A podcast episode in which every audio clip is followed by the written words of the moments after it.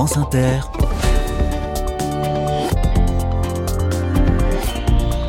Dorothée Barba. Bonjour à toutes, bonjour à tous. Le temps file, nous attaquons la dernière semaine de la saison. La grille d'été démarre la semaine prochaine sur France Inter. J'aurai le plaisir pour ma part de vous retrouver fin août pour une nouvelle saison à ce même horaire. Et nous terminons, j'en suis ravie, par la Normandie, et plus précisément la Seine-Maritime, département 76, n'en déplaise à ceux qui me reprochent de toujours raconter les départements par leurs chiffres. Fidèle à mon habitude, je poursuis le jeu des 1000 euros qui a posé ses valises à Isnoville, tout près de Rouen, jusqu'à vendredi. Des solutions, des initiatives, des bonnes idées en Seine-Maritime donc. Et aujourd'hui, nous parlons d'un biostimulant agricole fabriqué par une entreprise de Rouen. Ce sera l'occasion de rappeler à quel point les vers de terre sont précieux pour les sols. Mais d'abord, lisons des bouquins en buvant un café. Que demander de plus? Soyez les bienvenus. Carnet de campagne, le journal des solutions. C'est un lieu tout en légèreté, un lieu de culture et de rencontre qui porte un nom imposant. Il s'appelle La Tonne. Une auditrice nous a écrit un mail pour signaler cet endroit singulier à Rouen, un bar-librairie. Bonjour Florence de Melenard. Bonjour Dorothée. Vous êtes la patronne de cette boutique rouennaise qui a ouvert il y a un an à peine. Superbe façade à colombage. Alors est-ce que c'est un bar-librairie ou une librairie-bar Qu'est-ce que vous mettez en premier? Euh, c'est plutôt une librairie bar, voilà. Hmm. C'était plutôt, euh, c'est plutôt ça, c'est plutôt ça l'idée. Quelle, quelle activité fonctionne le mieux des deux?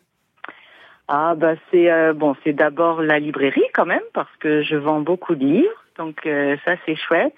Mais c'est vrai que le bar fonctionne bien, surtout quand il y a des événements. Et puis voilà, c'est deux activités qui collent bien ensemble. Qui, qui, se répondent bien. Et pourquoi ce nom alors? Pourquoi la tonne? Euh, parce qu'en fait, euh, si l'histoire euh, est vraie, mais il y a, y, a, des preuves quand même, c'était un ancien lieu où on, où on, fabriquait du cidre et du jus de pomme, et donc il y avait des tonneaux dans le fond de, de la cour.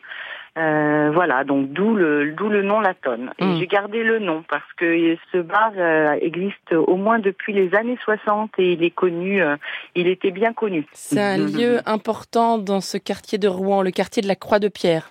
Oui, c'est un quartier, voilà, que que les gens aiment bien, ceux qui vivent, ils vivent comme dans un village. C'est c'est pour ça qu'on l'aime bien, on se connaît, c'est c'est plein de populations diverses et variées. Il y a, et puis il y a tout un tas de services.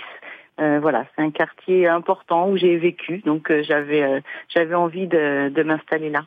C'est une reconversion professionnelle pour vous, Florence? Oui, tout à fait. J'étais j'étais archiviste, documentaliste, et puis voilà, au bout de plusieurs années, bon, je commençais à m'ennuyer un petit peu. Enfin, j'avais envie de de nouveaux projets, donc j'avais envie de créer un lieu d'échange, un lieu où, il se passe des choses, mettre en avant des des artistes, des auteurs. Et ben voilà, je me suis dit pourquoi pas ouvrir un lieu, j'aimais lire donc euh, voilà, l'idée d'un lieu un peu mixte, un peu où il se passe des choses un peu diverses et variées, euh, c'est un peu imposé à moi et voilà. Vous organisez aussi beaucoup d'événements. Hein. Je vois par exemple une soirée poésie demain, le 27 juin, avec la poétesse Rebecca Armstrong, un apéro conte le 29. C'est important de faire vivre ainsi la tonne. Ah oui, oui, tout à fait. Les gens attendent beaucoup. Euh, ils ont envie d'un lieu, d'un lieu où il se passe des choses, un lieu de rencontre. Euh, oui, c'est important qu'il y ait euh, voilà des, des rendez-vous réguliers pour que le lieu vive et qu'il voilà, qui ramène du monde. Vous savez sans doute que Rouen est candidate pour devenir capitale européenne de la culture en 2028. Est-ce que ce serait une bonne nouvelle pour vous, pour votre bistrot-librairie, que la ville l'emporte? Ah ben oui, tout à fait, parce que déjà Rouen est une ville euh, très vivante et qui offre beaucoup d'événements autour de la culture déjà qui existent et, euh, et voilà créer des créer des synergies, euh, faire vivre les réseaux qui existent, faire vivre, mettre en valeur toutes les initiatives. Ça ne peut être que du bon. C'est très motivant et très moteur pour tout ce qui existe. Et puis pour moi, ça serait en effet, ça serait voilà, encore une occasion de montrer ce qui peut exister sur Rouen. Mm. Mm-hmm. Vous affrontez, je le précise, Clermont-Ferrand, Bourges et Montpellier. La décision pour cette capitale européenne de la culture 2028 est attendue en, décembre prochain, décembre 2023. La tonne, mm-hmm. c'est donc à Rouen, dans le quartier de la Croix-de-Pierre. Merci beaucoup, Florence, et bonne continuation. Merci, Dorothée. Merci beaucoup.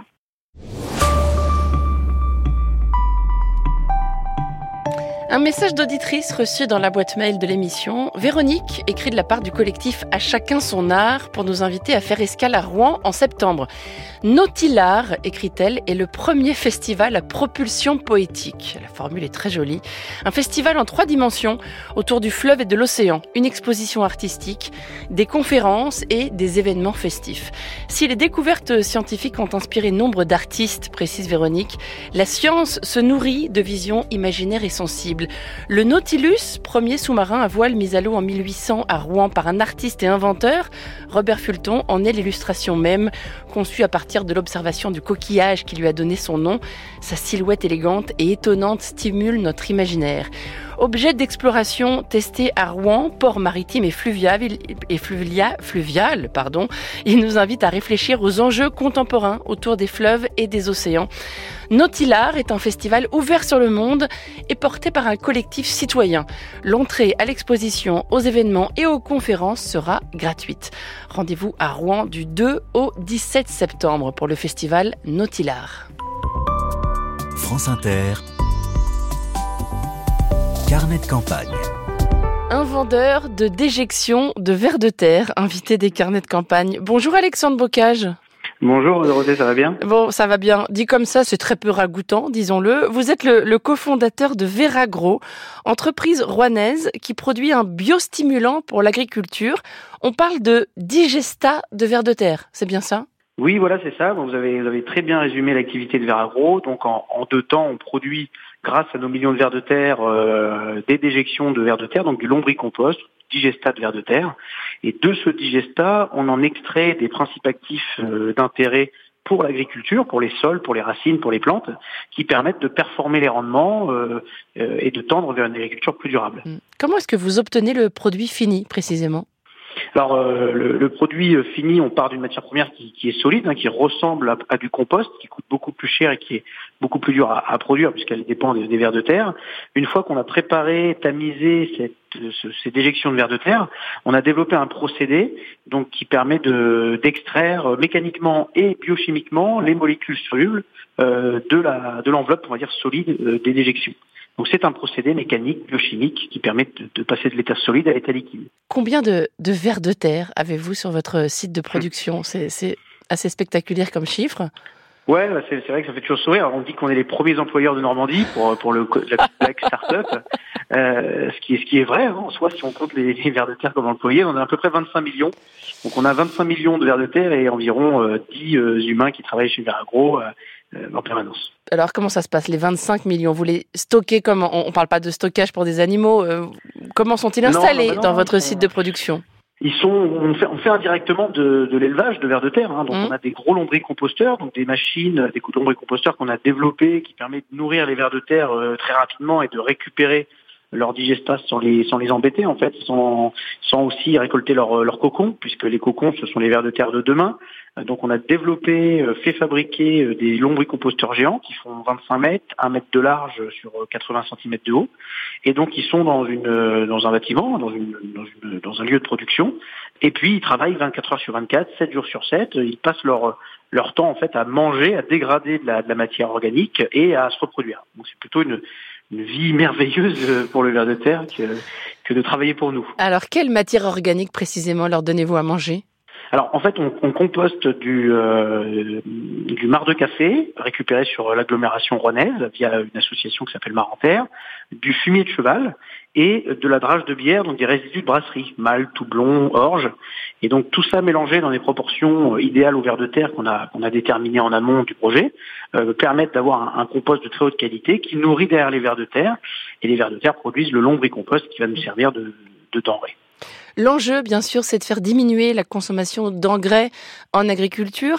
Euh, votre produit est-il testé sur des surfaces cultivables déjà? Qu'est-ce que ça donne pour l'instant? Alors oui, oui, tout à fait. Il a été testé depuis, euh, là c'est la troisième année d'essai. On est en première année de commercialisation puisque nous avons depuis peu nos, autorisations de mise sur le marché françaises. Euh, donc il a été testé sur plusieurs cultures, beaucoup de cultures en, grande culture, donc pommes de terre, lin, blé, orge, maïs, vignes, tomates, euh, betteraves. Et cette année, c'est la première année de commercialisation, donc surtout dans, dans, dans la partie nord de la France, à l'aide de coopératives. Euh, il est distribué auprès d'agriculteurs. On estime qu'il y a à peu près 4 à 5 000 hectares aujourd'hui qui sont biostimulés via nos solutions. Et qu'est-ce que ça donne en termes de résultats?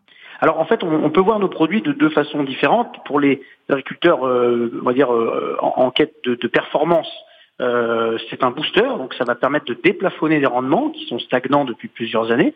Et dans, dans un autre registre, ça va permettre de diminuer une part de la fertilisation euh, de synthèse pour euh, rendre assimilables plus facilement les fertilisants. Et donc, la plante capte mieux ces fertilisants, ces nutriments. Donc, il y a besoin de moins en mettre. Donc, on a moins de, d'apport d'engrais de, de, synthèse et moins donc de lessivage lors des pluies ou dans les nappes phréatiques des produits de synthèse. Voilà, vos produits ne remplacent pas pour autant les engrais, c'est important de le préciser.